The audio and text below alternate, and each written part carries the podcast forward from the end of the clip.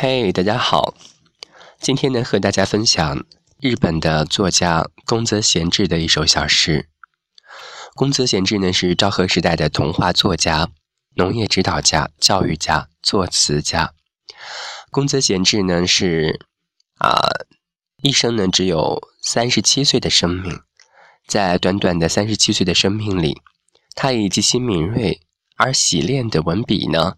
以及慈悲无私的心，在世的生命却是灿烂如花。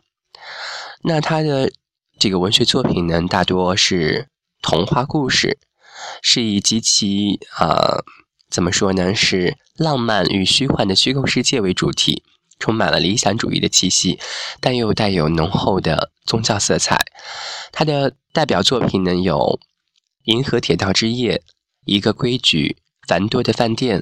渡过雪原等，那其中《风右三郎》和《银河铁道之夜》呢，先后被拍成电影。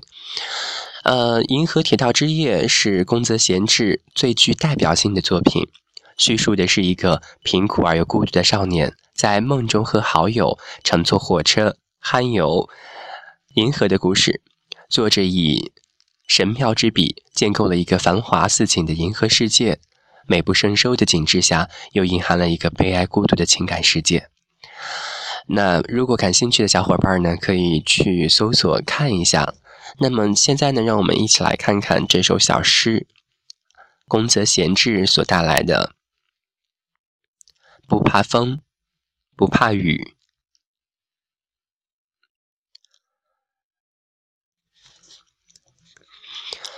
不怕雨，不怕风。也不怕雪和夏天的炎热，有结实的身体，没有贪欲，绝不生气，总是在静静的笑着。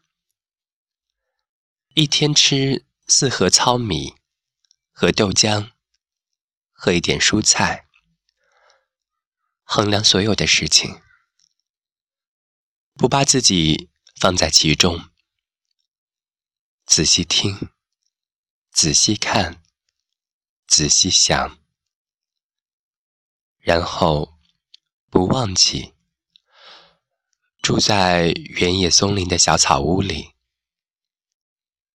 东边有生病的孩子，就去看护；西边有劳累的母亲，就去背起他的稻束。南边有快要死去的人，就去告诉他，不用害怕。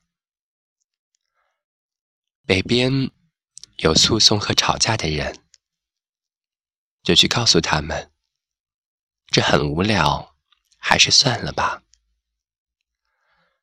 干旱时节，流着泪，冷夏里。忧心忡忡的行走，